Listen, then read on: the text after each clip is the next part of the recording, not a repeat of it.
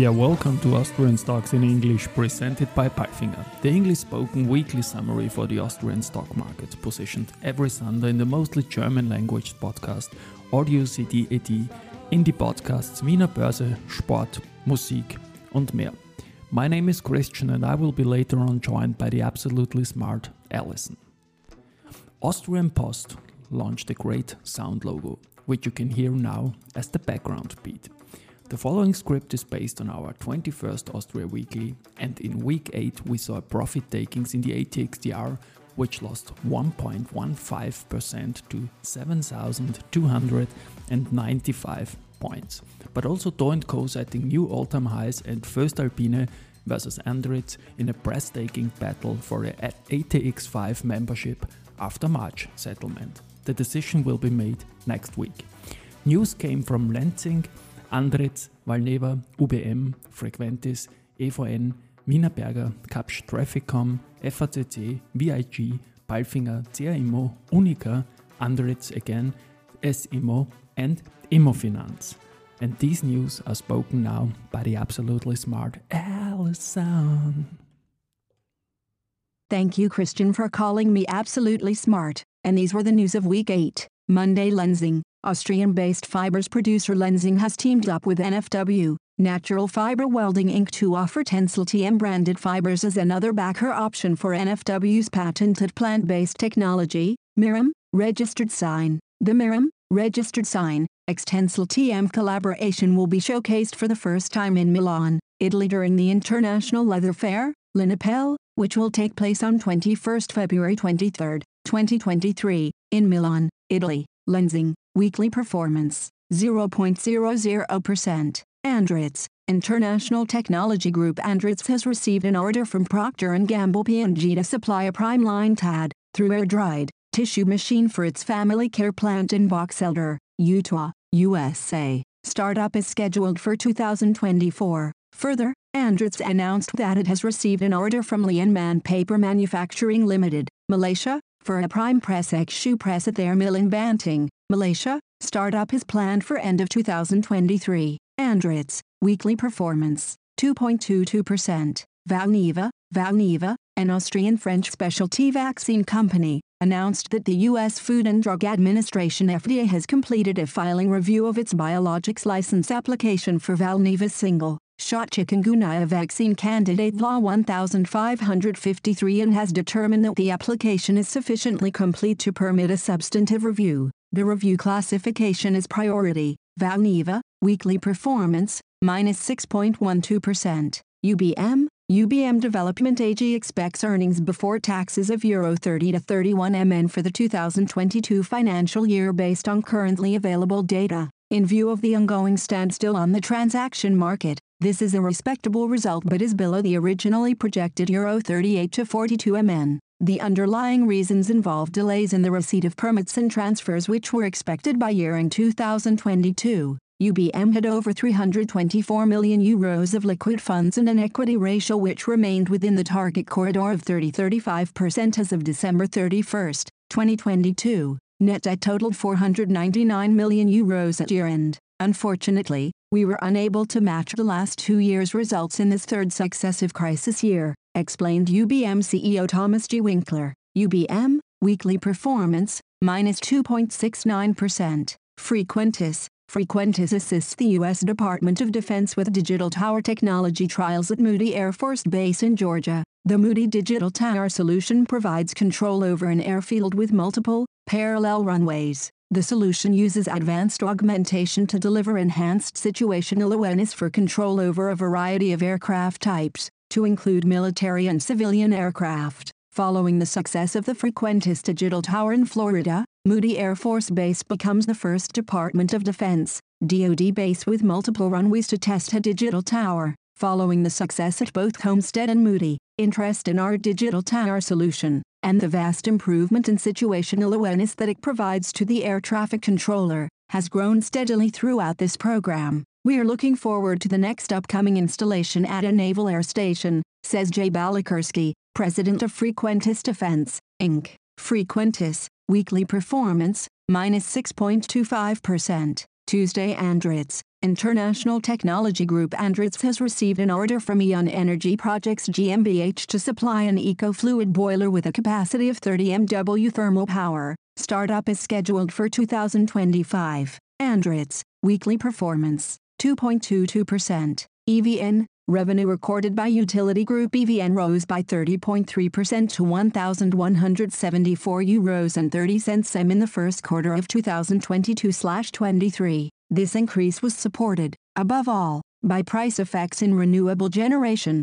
valuation effects of hedges and higher prices at EVN Warm. In Southeast Europe, higher network tariffs and the increase of electricity prices in the regulated household customer segment in North Macedonia led to higher revenue which, however, was reduced by temperature-related declines in network and energy sales volumes. Growth was also recorded in the international project business data progress on the major project in Kuwait. Group net result for the period equaled 149.4 million euros. That represents a year-on-year -year increase of 83.2%. EVN, weekly performance, 4.27%. Wednesday Andritz, Andritz partner Rohrdorfer has started up Germany's first amine-based CO2 capture plant for cement plants at its main site in Upper Bavaria. This technology developed by Andritz will prospectively make a considerable contribution to CO2 reduction and thus to a sustainable circular economy. The special separation process recovers CO2 as a basic material for a large number of valuable intermediate products for further use in hygiene and pharmaceutical products as well as in the beverage and food industries.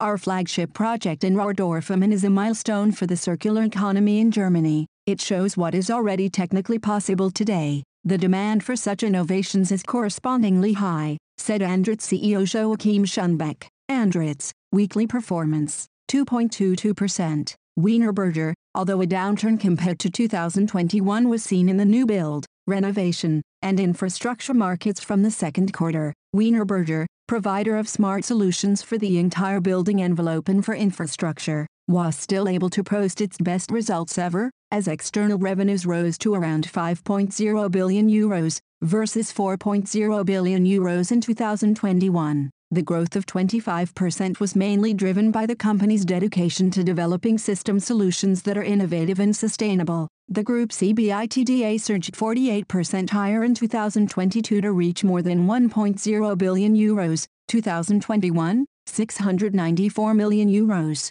The managing board will propose to the annual general meeting that the dividend be increased by 20% to 0 euros and 90 cents per share for 2023. Wienerberger, weekly performance, 5.02%. Kapsch TrafficCom, traffic management company Kapsch TrafficCom was able to increase revenues by 9% to 414 million euros in the first three quarters of the financial year 2022-23. At 10 million euros, the operating result, EBIT, was significantly higher than the previous year's figure of 6 million euros. This improvement was primarily driven by the completion of the sale of the Spanish public transport business, which generated other operating income of just under 6 million euros in the third quarter. Kapsch TrafficCom, weekly performance, 0.00%. FACC, under the lead of long-term partners Unicredit Bank Austria, Raiffeisen Bank International and Erste Group Bank, FACC has restructured and extended the existing syndicated loan of 225 million euros.